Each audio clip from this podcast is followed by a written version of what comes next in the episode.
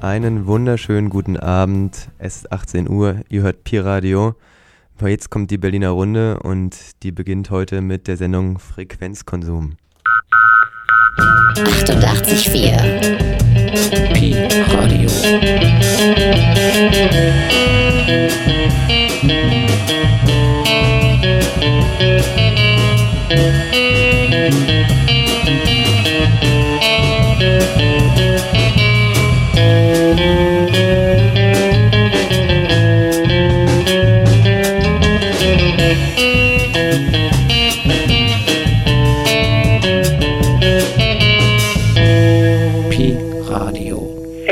Exzellente Klangqualität. An den Berliner Flughäfen blieben die Flugzeuge heute am Boden. Das Flughafenpersonal streikt für mehr Lohn. In Görlitz gingen vergangene Woche mehrere tausend Menschen auf die Straße für den Erhalt ihrer Firma. In Frankreich werden regelmäßig Manager von Angestellten entführt. Für eine bessere Verhandlungsposition, auch unzufrieden im Job, zu wenig Geld, schlechte Arbeitsbedingungen. Herzlich willkommen zur Berliner Runde auf 88,4 und 91,7 in Potsdam.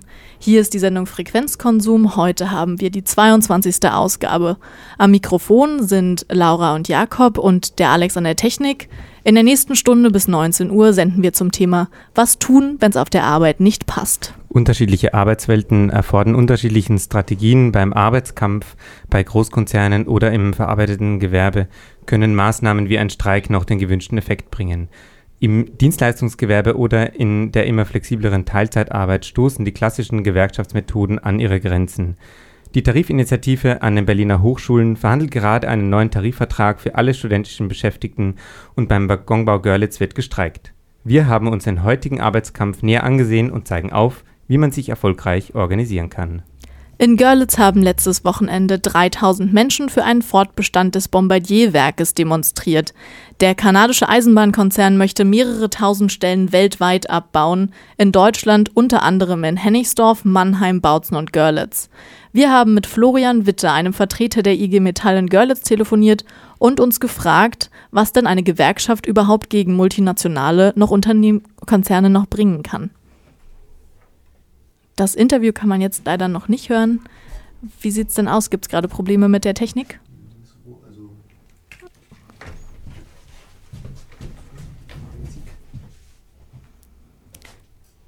Vielleicht machen wir das Interview dann später. Wir haben auch Studiogäste heute eingeladen von der Tarif-INI, die sich um den Lohn von studentischen Beschäftigten kümmert.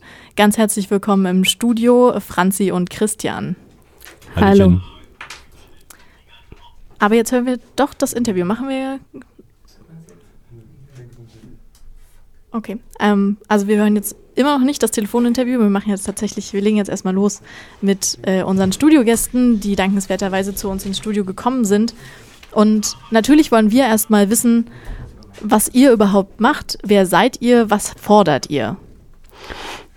Also wir sind eine äh, studentische Initiative, arbeiten fast alle ausschließlich an den Berliner Unis und Hochschulen.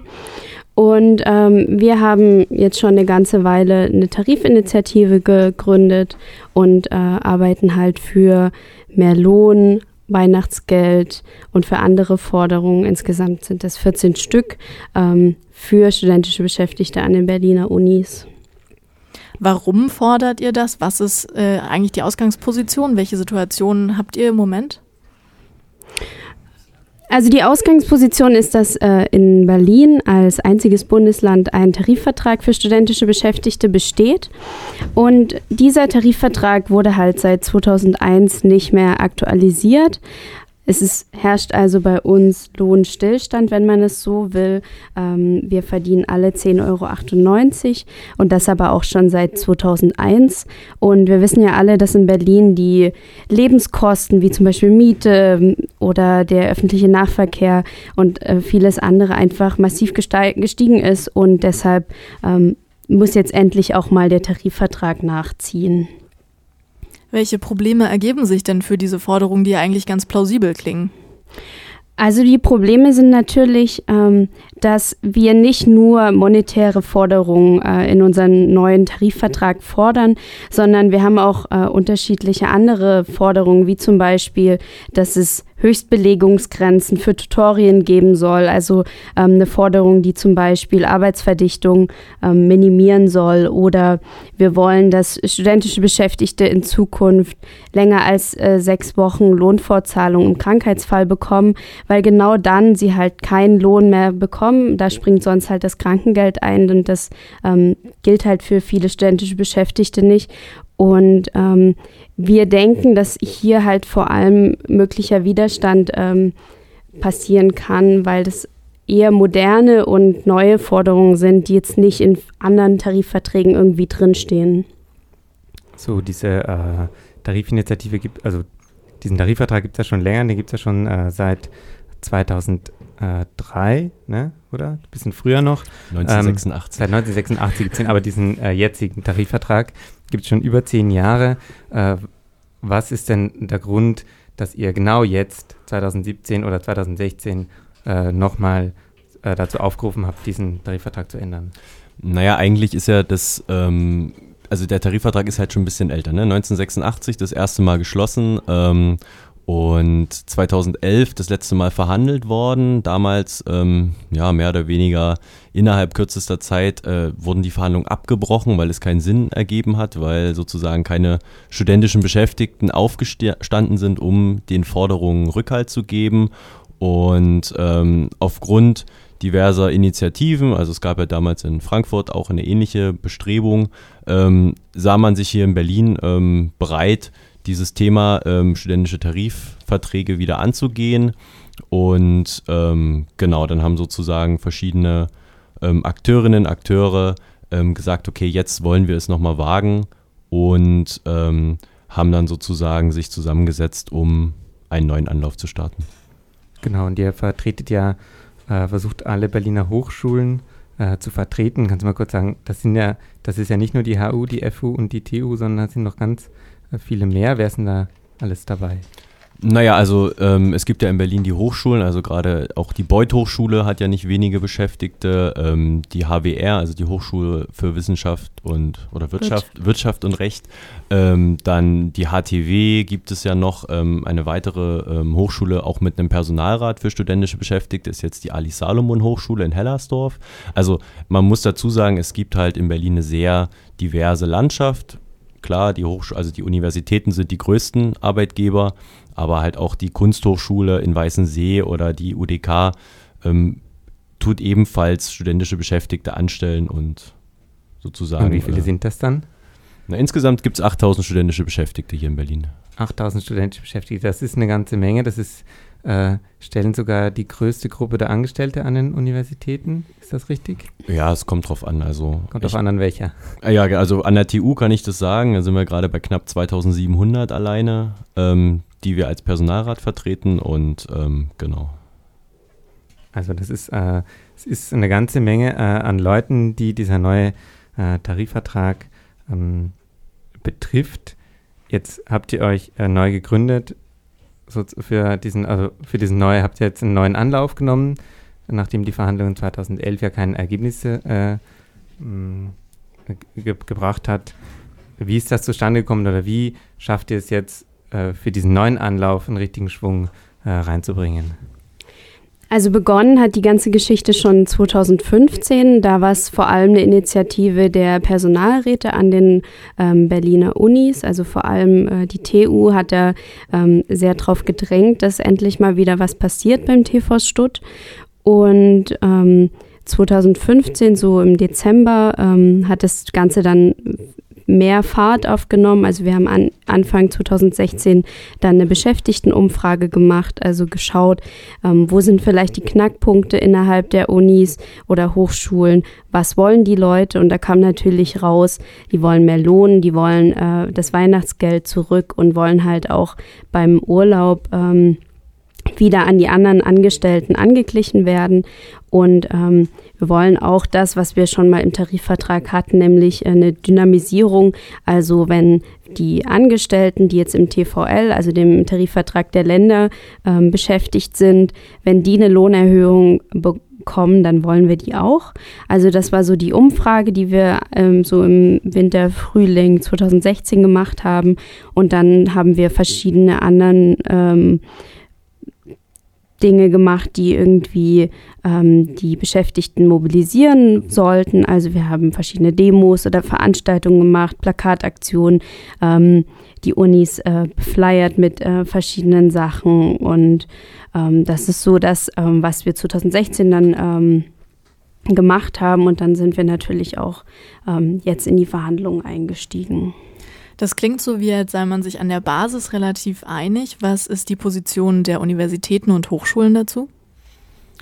Naja, die haben ja nicht so richtig eine einheitliche Position. Also ähm, bei der TU ist es ganz einfach, die kriegen das direkt mit, dass sie Probleme haben, studentische Beschäftigte einzustellen. Da will halt für 10,98 Euro sich niemand hinstellen vor übervollen Tutorien, um dann da äh, sich äh, mehr oder weniger heiser zu reden. Ähm, da gibt es auf jeden Fall den Zwang oder auch den Druck, dass die Uni da handeln möchte.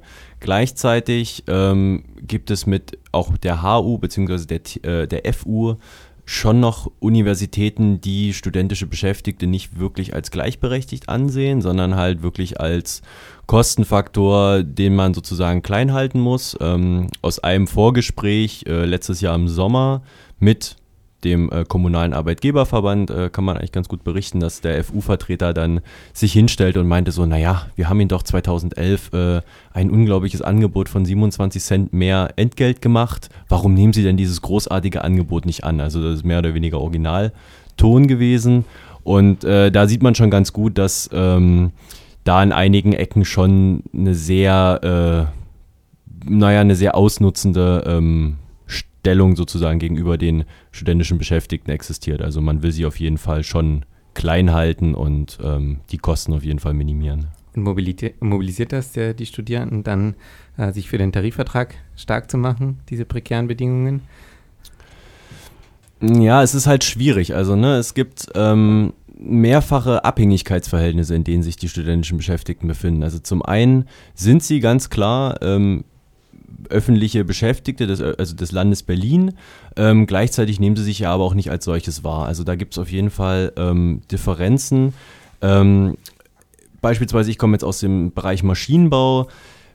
Tutorien oder wissenschaftliche, äh, oder wenn man sozusagen als studentische Beschäftigte in einem wissenschaftlichen äh, Bereich da arbeitet, dann sieht man sich ganz klar, okay, man will später mal promovieren, man möchte später mal vielleicht am Fachgebiet äh, bleiben und darüber hinaus dann sozusagen äh, auch in der Industrie mit einem guten Gehalt sozusagen einsteigen. Das heißt, da gibt es so diese Attitüde, naja, ich werde ja mal Chef.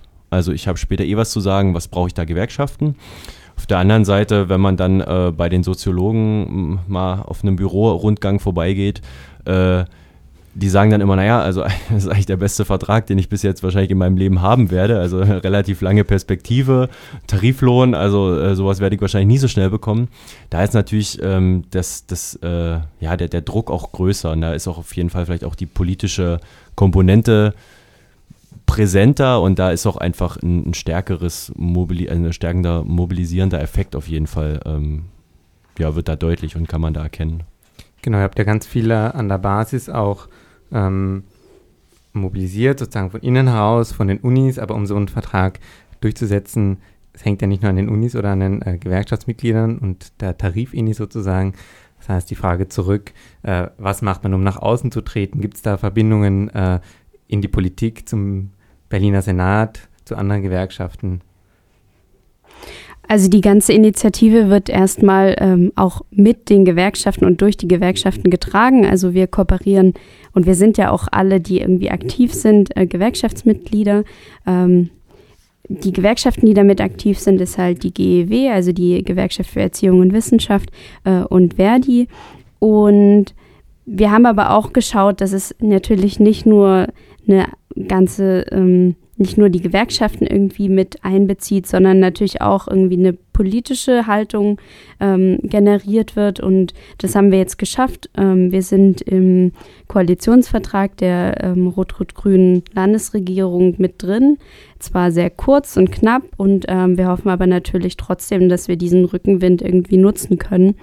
Gleichzeitig ist auch so die Situation gerade, dass ähm, ähm, gerade die Hochschulverträge neu verhandelt werden. Und wir müssen natürlich auch schauen, dass ähm, in den Hochschulverträgen auch der TV Stutt hoffentlich ausfinanziert wird, weil wenn das da wieder nicht der Fall ist, dann ähm, werden wir ganz schnell wieder in, in, so eine Situation kommen, die es in der Vergangenheit gab, nämlich dass die Unis einfach sagen, es gibt kein Geld und ähm, das soll natürlich nicht so sein.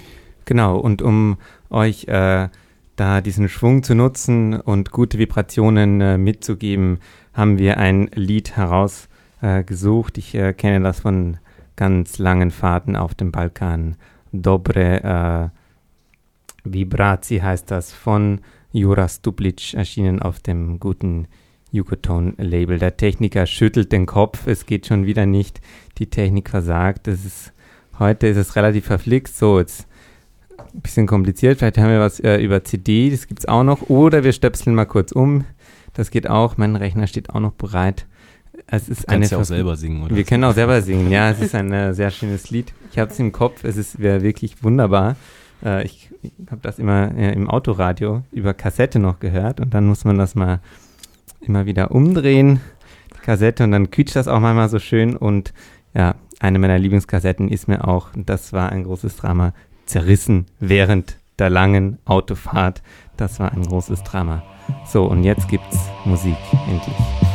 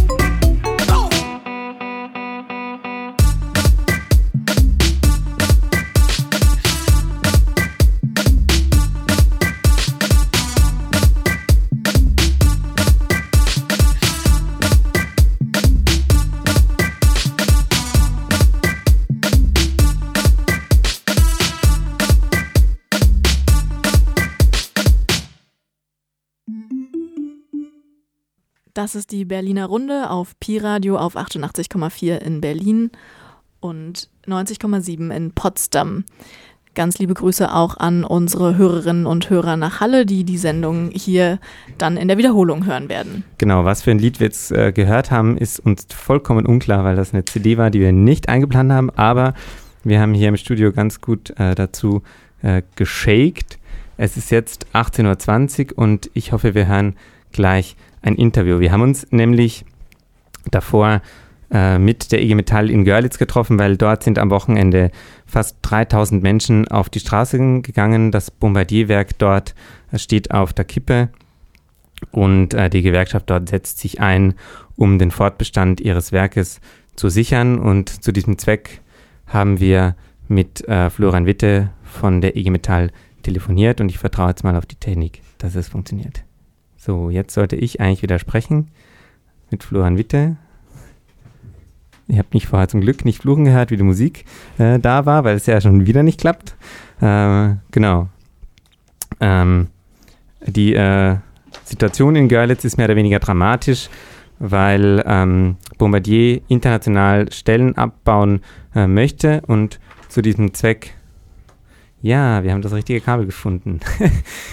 Jetzt funktioniert's. Ähm, die Situation in Görlitz ist relativ dramatisch, weil äh, Bombardier international Stellen abbauen möchte. Bombardier ist ein kanadischer Konzern, der im Schienenverkehrssektor tätig ist. Er hat mehrere Werke in Berlin, wir haben es vorher schon gehört. Das ist äh, in Görlitz, in Bautzen, in ähm, Hennigsdorf, Hennigsdorf, bei genau. Berlin. Das Hennigsdorf ist bei tatsächlich Berlin. auch das, was uns am nächsten ist hier. was in Berlin am nächsten ist und äh, in Mannheim darüber hinaus natürlich weitere Werke, international zum Beispiel in Österreich und in Frankreich. Das Werk in Hennigsdorf steht nicht so schlecht da wie das äh, beispielsweise in Görlitz, weil in Hennigsdorf gab es einen großen äh, Auftrag aus Österreich und deswegen ist die Situation dort unweit dramatischer, aber wir haben es gerade schon kurz gehört, das Interview funktioniert und jetzt hören wir Florian Witte, wird auch was sagen zur internationalen Vernetzung zwischen den Gewerkschaften und wie man gegen einen multinationalen Konzern auftreten kann. Ich telefoniere mit äh, Florian Witte von der IG Metall in Görlitz. Am letzten Wochenende sind beinahe 3000 Leute auf die Straße gegangen und haben dort demonstriert. Können Sie uns kurz erzählen, was denn die Situation in Görlitz ist oder im Waggonbau Görlitz? Ja, natürlich. Also die Situation für den Standort Görlitz von Bombardier ähm, ist sehr im Unklaren, was die Konzernführung mit dem Standort vorhat. Ähm, wir kennen nur bisher die Strategie, die bis ungefähr Sommer geht. Ähm, und dann hat der Bombardier seine ganze Strategie so ein bisschen in Frage gestellt und hat auch eine Arbeitsgruppe gebildet, um die ganze Ausrichtung konzernweit, das heißt weltweit zu überdenken. Bisher ist nur in die Öffentlichkeit gedrungen, ähm, durch das Interview von dem Deutschlandchef, dass in Görlitz die Kompetenz für den Alu-Rohbau behalten soll. Das als Aussage ja, haben wir natürlich zum Anlass genommen, das sind vielleicht noch 250 Arbeitsplätze, wenn man das so nimmt. Ähm, wir sprechen im Moment von 2000 Beschäftigten, die dort sind, egal in was für ein Arbeitsverhältnis. Das ist natürlich ein massiver Abbau und das Alu-Konzept an sich ist auch nicht zukunftsfähig, wenn man allein die Fläche betrachtet, die das Werk dort bietet. Also dann würde man gar nicht die Unterhaltungskosten mitfüttern. Also haben wir gesagt, wir reden von Schließung, wenn wir noch kein anderes Konzept kennen und wir wollen nicht abwarten, ähm, bis uns der Konzern irgendetwas anderes vorlegt. Das ist im Moment die Situation dort, weil wir nichts kennen, was bisher pro dem Standort Görlitz läuft. Das ist das Besondere daran. Genau, es stehen sehr viele Arbeitsplätze auf der Kippe. Eben, es wird von äh, Schließung gesprochen. Jetzt habe ich gelesen, äh, vor ein paar Tagen haben die Verhandlungen mit Bombardier äh, begonnen. Was sind denn die Druckmittel der Gewerkschaften, um die Forderungen gegenüber der Konzernleitung durchzusetzen? Ja. Also was bisher läuft, sind die Gespräche mit dem Gesamtbetriebsrat und mit den einzelnen Betriebsratsgremien. Da ist die Metall ja noch nicht direkt involviert. Die wollten, also die Konzernführung an sich hat natürlich gesagt, wir verhandeln auch mit der IG Metall. Aber worüber? Sprechen wir jetzt wirklich von einer Schließung oder nicht? Das gibt der Bombardier noch nicht zu. Was sind unsere Druckmittel an sich?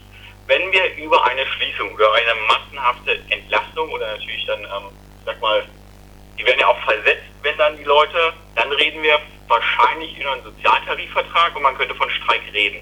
Bisher ist aber unser Druckmittel die Öffentlichkeit. Weil so ein Unternehmen wie Bombardier ist ja auch klar ausgerichtet, was den Standort ähm, in Görlitz betrifft, auf den Eisenbahnsektor. Mhm. Und Eisenbahn kann man immer nur gewinnen, was Ausschreibung angeht, wenn man eine Standortproduktion im eigenen Land hat.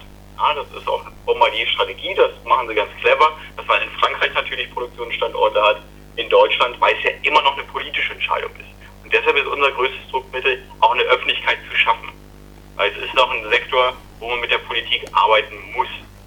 Die Öffentlichkeitsarbeit ist äh, ganz wichtig. Der Standort Bombardier ist auch natürlich äh, für äh, die Stadt Görlitz und für die Region Görlitz ein äh, ganz wichtiger Faktor. Das heißt, äh, die Frage auch, wie steht es um die Politik in äh, Görlitz oder in allgemein? Gibt es da Unterstützung von Seiten der Politik für diese Gewerkschaftsforderungen?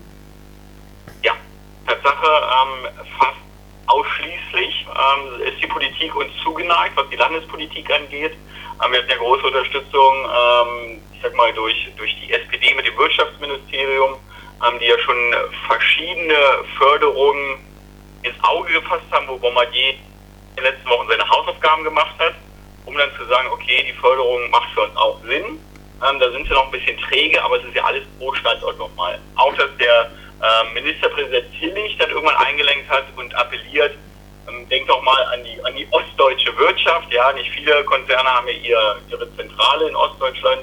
Bombardier ist eines der wenigen davon. Ähm, aber natürlich werden wir auch unterstützt durch Leiterträge von den Grünen oder die Linken unterstützen. Ja, es gibt eine Bandbreite, ähm, die uns sehr zusagt, aber es ist immer noch nicht so, dass Bombard jeder einlenkt.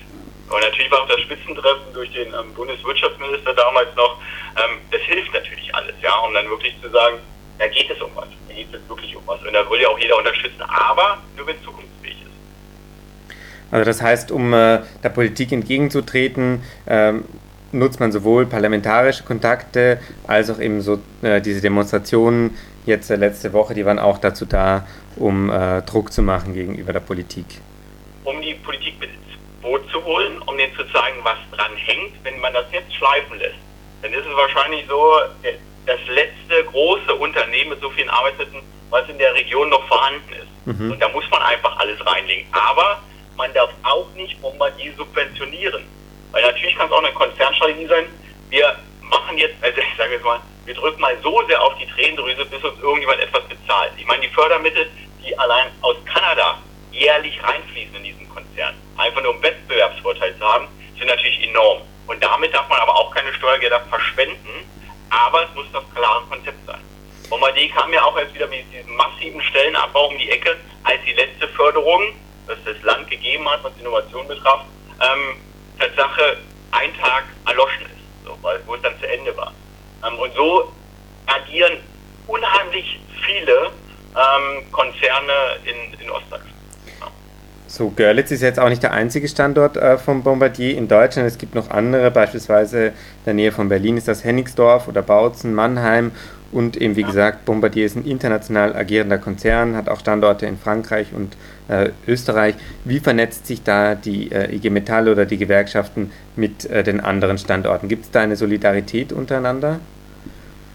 Also was natürlich in erster Linie ähm, die deutschen Standorte, also erstmal, wenn wir für einen kleinen anfangen, die ostsächsischen Standorte, wo Herr Bautzen noch dazugehört, ähm, die sind natürlich im täglichen Austausch. Dann wird geguckt, die ostdeutschen Standorte, was ist mit Henningsdorf, kriegt man hier auch irgendwie eine Kooperation hin? was macht strategisch Sinn, ja, wo, wo Arbeitsplätze zu halten sind, dass nicht ein Standort komplett runtergebrochen wird, sondern es irgendwie aufgefangen. Das wird natürlich kommuniziert. Aber auch zwischen den deutschen Standorten, dass man sich unterhält, was wird denn vom Bombardier an welcher Stelle auch wirklich geäußert. Wird man hier vielleicht, wenn wird irgendjemand eingewickelt in irgendwelchen Gesprächen, da ist man natürlich sehr nah, natürlich auch als Interessensvertreter zu gucken, dass ein eigener Standort gut dasteht. Und das versuchen wir natürlich entgegenzuhalten, dass hier nicht die Standorte gegeneinander ausgespielt werden die Kontaktaufnahme, als diese erste Welle kam, wo man schon mal Arbeitsplätze abbauen wollte, wo es leider den Engineering-Bereich getroffen hat, da habe ich, also schon muss ich auch mal persönlich ähm, sagen, auch Kontakt natürlich nach Kanada geknüpft, nach, nach Irland, nach Marokko, wo die Standorte sind, um zu erfahren, welche, welche Strategie wird hier gespielt. Was wollen die, was will Bombardier wirklich? Und ist es der Standort, der sich am meisten wehrt, wo man raufhaut, oder ist es der Standort, der am wenigsten Presse bekommt? Mhm. Man darf die Sache nicht international ausspielen lassen, aber die Kontakte darüber, die sind wirklich schwierig, weil man jene Strategie verfolgt, ich sage euch am besten nicht, wo ich mit welchem Standort hin möchte. Das ist, ähm, da sind die, das sind Hardliner in dem Fall. Also das heißt, ähm, die Vernetzung, die internationale Vernetzung ist äh, auch äh, ganz wichtig, um so äh, transnationalen Konzernen wie Bombardier wirkungsvoll entgegenzutreten. Gibt es da auch Verbindungen äh, in die EU-Politik beispielsweise von der IG Metall? Also das ist die einzige Strategie, die man haben kann gegen ähm, solche globalen Konzerne. Ähm, die Kontakte zum EU-Parlament sind noch nicht ausreichend genutzt, sage ich mal.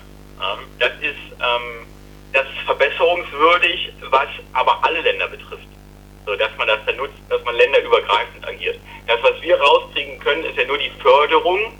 Wo greift Bombardier nochmal Förderung ab, um vielleicht einen neuen Standort Gelder zu akquirieren, aber dazu zum Leidwesen anderer. Und das versuchen wir der Politik immer wieder zu spielen, ähm, weil die Planerstellung, wenn ich Förderungen rausgebe, hat ja nichts damit zu tun, wie ich zum Schluss abrechne. Da können wieder zehn Jahre vergangen sein und dann habe ich irgendwas gefördert, was zum Ende wieder Arbeitsplätze gekostet hat. So, und das denen zu zeigen, obwohl die Parlamentarier auch wieder wechseln, das ist natürlich die, die äh, Hoheitsaufgabe. Mhm.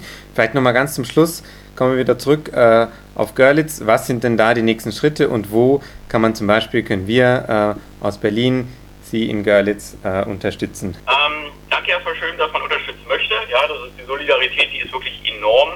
Und auch die Demonstration, das war die größte seit 1990. Das hat auch was mit der Stadt nochmal gemacht. Ja. Also man hat natürlich auch die ältere Generation gesehen, die dann sagen, die auf uns zukommen. Also sowas habe ich das letzte Mal auf einer ersten Mai-Kundgebung noch in der Republik erlebt. Da sieht man, wie, wie lange das eigentlich her ist. Wie man unterstützen kann, ist zum Beispiel bei der Aktion, die nächste ist am 30.03. Da werden aus allen Bombardier-Standorten ähm, Leute nach Berlin fahren in Bussen, hoffe ich. Ja, natürlich ist Görlitz gut vertreten, ähm, um dann bei der Aufsichtsratssitzung nochmal zu demonstrieren und auch Forderungen zu übergeben und klare Antworten auf unsere Fragen zu bekommen. Wie geht es denn nun weiter? Weil viel Zeit ist ja nicht mehr ähm, um vielleicht die ganz große Keule rauszuholen. Aber dann wird direkt vor der Konzernzentrale demonstriert am 30.03. Ähm, da kann man gerne unterstützen, wenn man aus Berlin sowieso ist oder egal woher, ja, aus Europa oder weltweit, ähm, dorthin kommen und Solidarität zeigen, weil das wird nochmal eine sehr, sehr, sehr, sehr große Veranstaltung. Gut, dann äh, sage ich vielen Dank fürs Gespräch und viel Erfolg für die weiteren Verhandlungen und Aktionen in Görlitz. Ich danke für die Möglichkeit. Die Berliner Runde auf Pi-Radio. Frequenzkonsum. So, wir sind hier auf 88,4 und 91,7 in Potsdam im Pi-Radio-Verbund. Das war Florian Witte von der IG Metall aus Görlitz und weil Halleluja die Technik jetzt funktioniert, versuchen wir jetzt nochmal die guten Stimmungen und die guten Vibrationen zu nutzen und hören Juras Dublic mit Dobre Vibracji.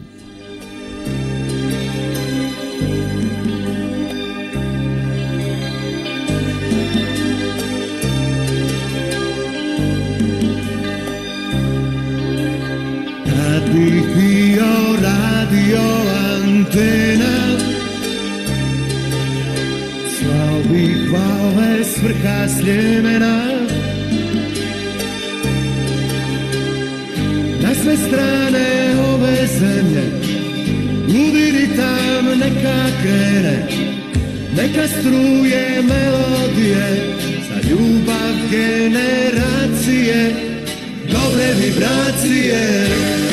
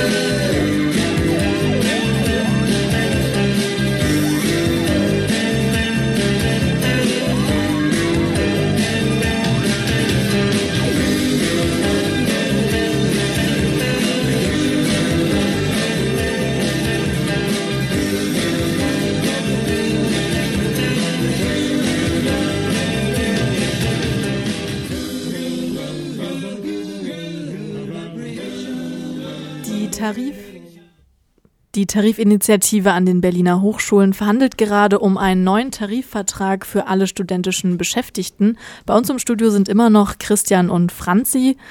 Und wir wollen jetzt vor allem wissen, jetzt haben wir schon darüber gesprochen, dass die Basis ja eigentlich ganz gut aufgestellt ist und sich einig sein sollte. Aber wie kriegt man denn diese ganzen studentischen Beschäftigten zusammen?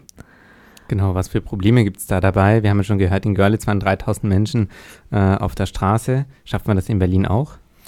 Ähm, naja, ich sag mal so, der Wunsch ist schon da. Ähm, wir haben jetzt immer mal wieder Veranstaltungen gehabt, wo halt mal mehr, mal weniger Leute kamen. Ähm, das äh, Grundproblem ist wahrscheinlich auch, dass ähm, trotz, dass wir jetzt schon fast 1000 neue Gewerkschaftsmitglieder ähm, an den Hochschulen organisiert haben, äh, viele der restlichen 7000 studentischen Beschäftigten halt noch nie von uns gehört haben, was meistens wahrscheinlich damit zusammenhängt, dass sie mit ihren Kolleginnen und Kollegen nicht sprechen, weil sie sich halt nicht kennen, weil sie halt teilweise verstreut sitzen, selbst in den einzelnen Fachgebieten an unterschiedlichen Tagen in den Hochschulen sind, sozusagen aufgrund der Teilzeit, ja, des Teilzeitcharakters ihrer, ihrer Beschäftigung sozusagen ähm, sich mehr oder weniger die Klinke in die Hand geben und ähm, wir sind schon mehr oder weniger dahinter, auch über Bürorundgänge wirklich ähm, jedes Unigebäude abzuklappern, um wirklich äh, mit in den Büros sozusagen mit den Kolleginnen und Kollegen direkt zu sprechen und darüber halt auch auf jeden Fall darauf hinzuweisen, dass das Thema ansteht und halt auf jeden Fall auch darüber ähm, für kommende Veranstaltungen zu mobilisieren, um halt einfach unsere Forderungen mit dem nötigen Druck auf die Straße zu bringen. Genau, so Gewerkschaften sind ja auch nicht die allermodernste Organisation. Das heißt, um äh, Leute da zu dieser Gewerkschaft zu bringen, die vielleicht manchmal ein bisschen altbacken ist, helfen altbackene Methoden wie Türklinkenputzen am besten? Ja, überraschenderweise sehr gut. Also ähm, wir haben es auch mit anderen Konzepten versucht. Irgendwie, wir haben eine Facebook-Seite und wir haben einen relativ, eine relativ moderne Homepage und so weiter. Aber von denen bekommt ja keiner was mit, wenn man sie sozusagen nicht ähm, darauf hinweist. Und ähm, so altbacken ähm, viele vielleicht Gewerkschaften manchmal sehen müssen, ähm, finde ich es immer wichtig zu betonen, dass ja eigentlich ähm, die studentischen Beschäftigten diejenigen sind, die in ihrem Bereich ähm, die Gewerkschaft darstellen, weil es ist ja nicht so, dass da wir sind ja jetzt nicht irgendwie vom Himmel herabgeschwebt und haben gesagt, okay, wir machen jetzt hier mal eine Tarifkampagne, sondern wir sind ja die Beschäftigten, die gesagt haben, okay, jetzt muss sich was ändern und wir sind diejenigen, die die Forderungen festlegen und wir sind sozusagen die demokratisch legitimierten oder die demokratisch gewählten Tarifkommissionsmitglieder, Verhandlungskommissionsmitglieder, die halt die Forderungen der Mitglieder letzten Endes umsetzen. Und ähm, ja, da hat es auf jeden Fall geholfen, mit den Leuten ähm, ja, wirklich im direkten Kontakt zu sprechen, weil viele, also gerade so der Buschfunk an den Universitäten, da, da, spricht man in das eine Gebäude was rein, da kommt am hinterletzten Gebäude äh, kompletter Wirrwarr raus. Deswegen muss man halt wirklich zu den Leuten hingehen und wirklich ähm, direkt mit denen sprechen und denen halt klar machen, was die Ziele sind, was eigentlich äh, ja, mögliche Folgen sind, beziehungsweise was sie halt auch einfach tun müssen, um gemeinsam aktiv und äh, erfolgreich zu werden. Genau, selbst in Seiten von Facebook ist also der Face-to-Face-Kontakt noch immer derjenige, der am wichtigsten ist. Wir haben es vorher auch schon im Beitrag von Florian Witte gehört. Was auch ganz wichtig ist, um Forderungen durchzusetzen, ist der politische Rückhalt. Die Tarifinitiative ist im derzeitigen Koalitionsvertrag der rot-rot-grünen Regierung verankert. Wie schafft man sowas? Wie schafft man das, dass man da mit einem Satz aufscheint?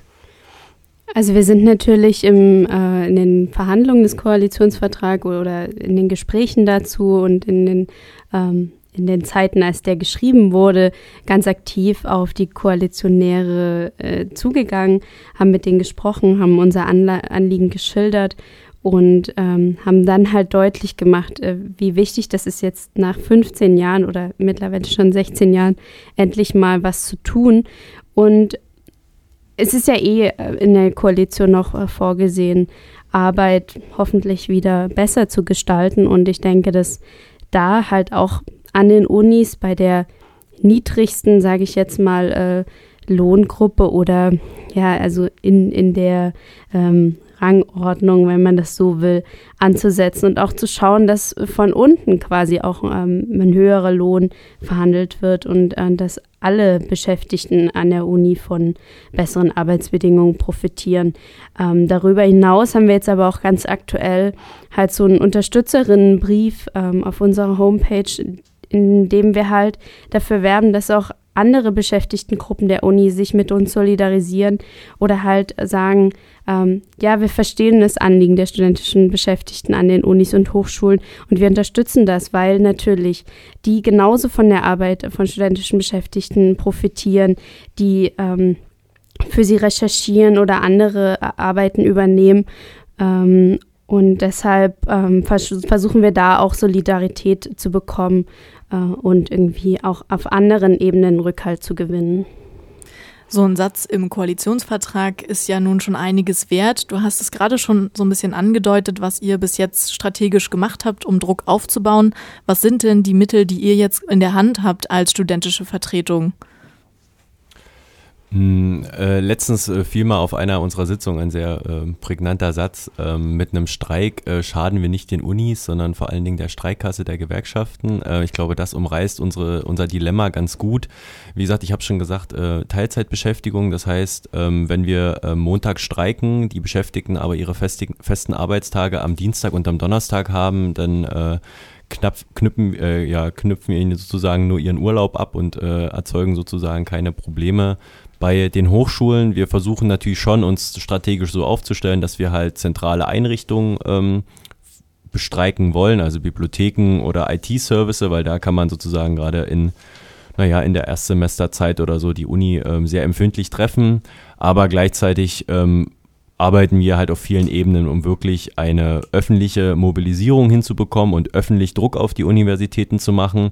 Und was schmerzt einer äh, auf Exzellenz bedachten Universität oder Hochschule, ähm, wie zum Beispiel der TU oder der HU, äh, was schmerzt die mehr, als wenn sozusagen öffentlich negative ähm, ja, Presse sozusagen über ähm, die Uni ähm, ja, berichtet wird und äh, deswegen versuchen wir da schon auch uns vielfältig aufzustellen und halt auch der Uni regelmäßig vor Augen zu führen, dass sie sozusagen ähm, noch sehr viele prekär Beschäftigte an den Hochschulen ähm, besitzen, um halt auch einfach da so ein bisschen den Finger in die Wunde zu legen und die Unis so ein bisschen bei ihrer Public, Public Relation zu, ähm, genau, so ein bisschen zu bekommen und so ein bisschen zu ärgern. Gut, also für die ähm, für den erfolgreichen Arbeitskampf ist nicht nur der Streik wichtig, sondern auch ganz viele andere Formen ähm, sozusagen des äh, Kampfes oder der Organisation. In diesem Sinne möchten wir der Tarifinitiative äh, danken fürs Gespräch. Heute unterstützt die Tarifinitiative mit einem Eintritt entweder in die Gewerkschaften oder äh, verfolgt sie auf Facebook. Die Tarifine gibt es unter facebook.com slash tvstutt.de Berlin und wir haben jetzt nochmal für euch zusammengefasst, wie man sich denn im Arbeitskampf organisieren kann. Es ist nämlich nicht immer so einfach, es gibt unterschiedliche Möglichkeiten und Felix hat Lohnarbeit gesprochen. macht sehr schnell abhängig. Fangen Sie gar nicht erst an. Dafür ist es schon zu spät. Dann achten Sie auf Ihr Wohlbefinden am Arbeitsplatz. Der gibt Ihnen Anlass für Widerstand. Die folgende Übersicht über verschiedene Formen des Arbeitskampfes kann Ihnen helfen.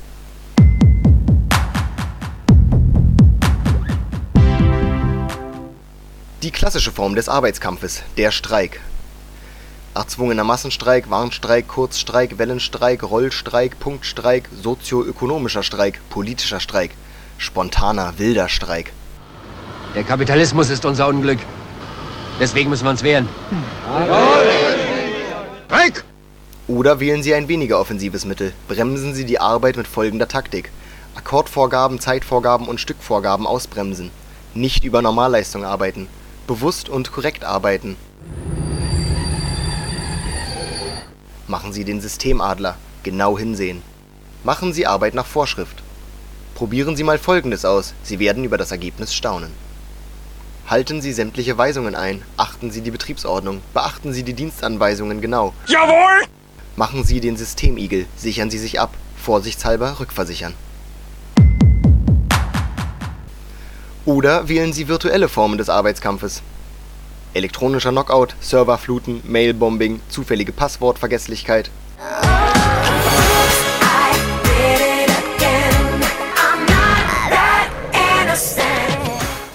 Organisieren Sie Kampagnen, mobilisieren Sie andere, bauen Sie Druck auf. Im Härtefall empfehlen wir Sabotage, zum Beispiel die Zerstörung von Arbeitsmitteln und die aktive Störung des Arbeitsprozesses. Oder auch Boykott. Verweigern Sie alles. Verbrauch, Konsum, Arbeit. Die Berliner Runde auf Pi-Radio. Frequenzkonsum. Das war der Felix aus unserer Redaktion mit einem Überblick über verschiedene Formen des Arbeitskampfes, die man durchaus mal ausprobieren kann, wenn man sich an seinem Arbeitsplatz gerade nicht so wohl fühlt. Wir hören jetzt aber nochmal zum Abschluss des Interviews mit der Tarifinitiative der studentischen Beschäftigten ein Lied, das sich unsere Studiegäste gewünscht haben, und zwar ist das Schelle von Audio 88 und Yassin.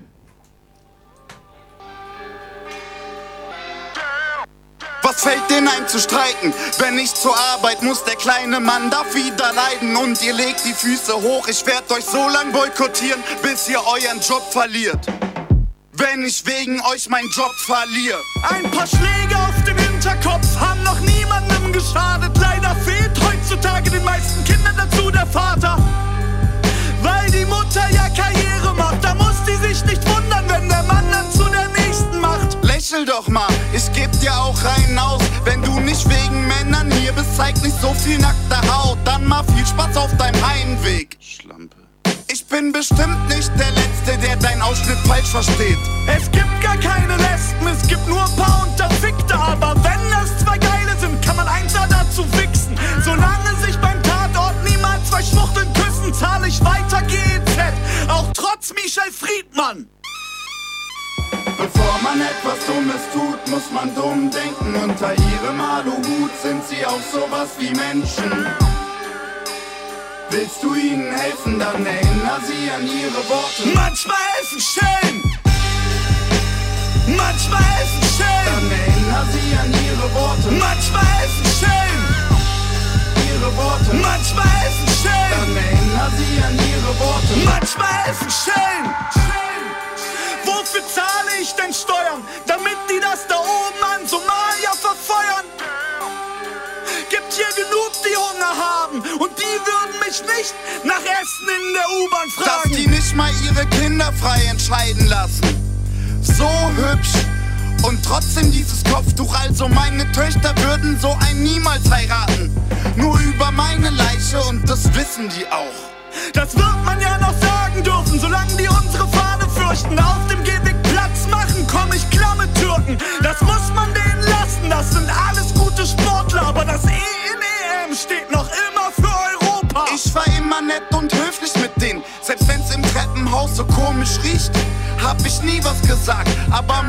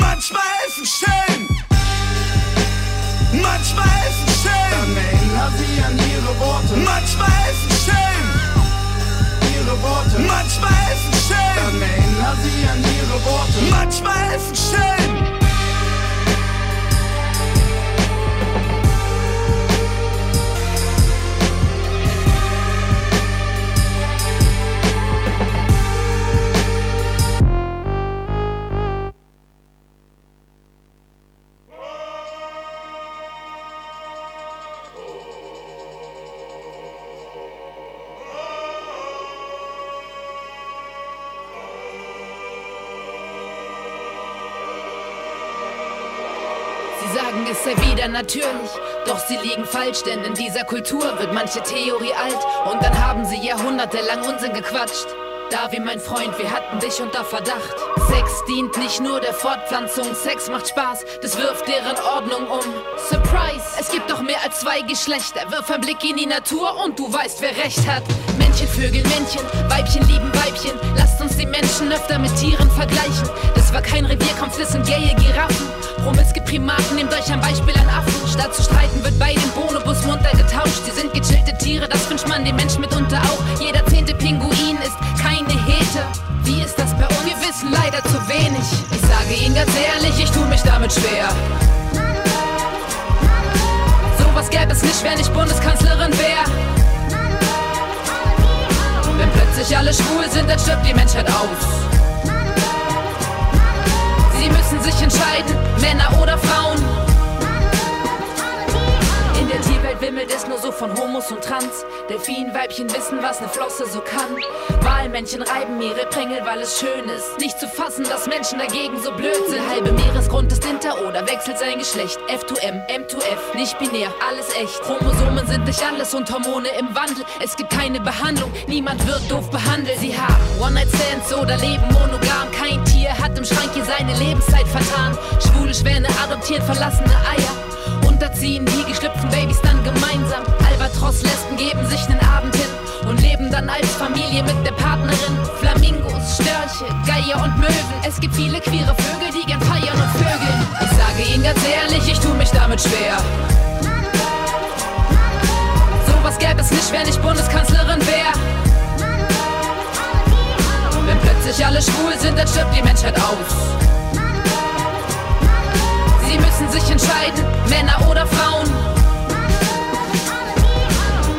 Es gibt Schnecken, die haben an ihren Enden je ein anderes Geschlechtsorgan, um es zu verwenden. Sie leben in Kommunen und Gruppensex ist Standard. Sie bilden einen Kreis und alle sind dann schwanger. Bei Seepferdchen beginnt der Lebenslauf mit der Schwangerschaft in Papas Babybauch. Die Männer kriegen Kinder, mir nix, dir nix. Tja, wenn das nicht queer ist, ich sage Ihnen ganz ehrlich, ich tu mich damit schwer. Gäbe es nicht, wenn ich Bundeskanzlerin wäre. Wenn plötzlich alle schwul sind, dann stirbt die Menschheit aus. Sie müssen sich entscheiden, Männer oder Frauen.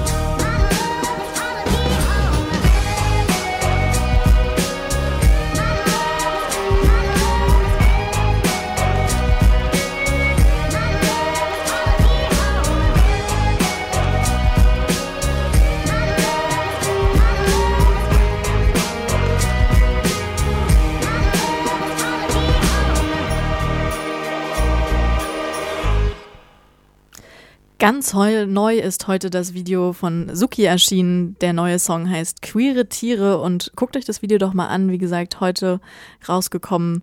Ist ein sehr niedliches Video, wie ich finde. Wir haben natürlich wie immer auch Termine für euch vorbereitet, damit ihr euch auch beschäftigen könnt, wenn ihr selber gerade nicht am Streiken seid. Und zwar gibt es am Dienstag, den 14. März um 20 Uhr eine Lesung mit Sören Kohlhuber, den wir auch schon mal bei uns in der Sendung hatten, zum Thema Retrofieber, Neonazi-Aufmärsche in Ostdeutschland 2015. Das ist auf jeden Fall ein Thema, was uns auch als Redaktion sehr interessiert.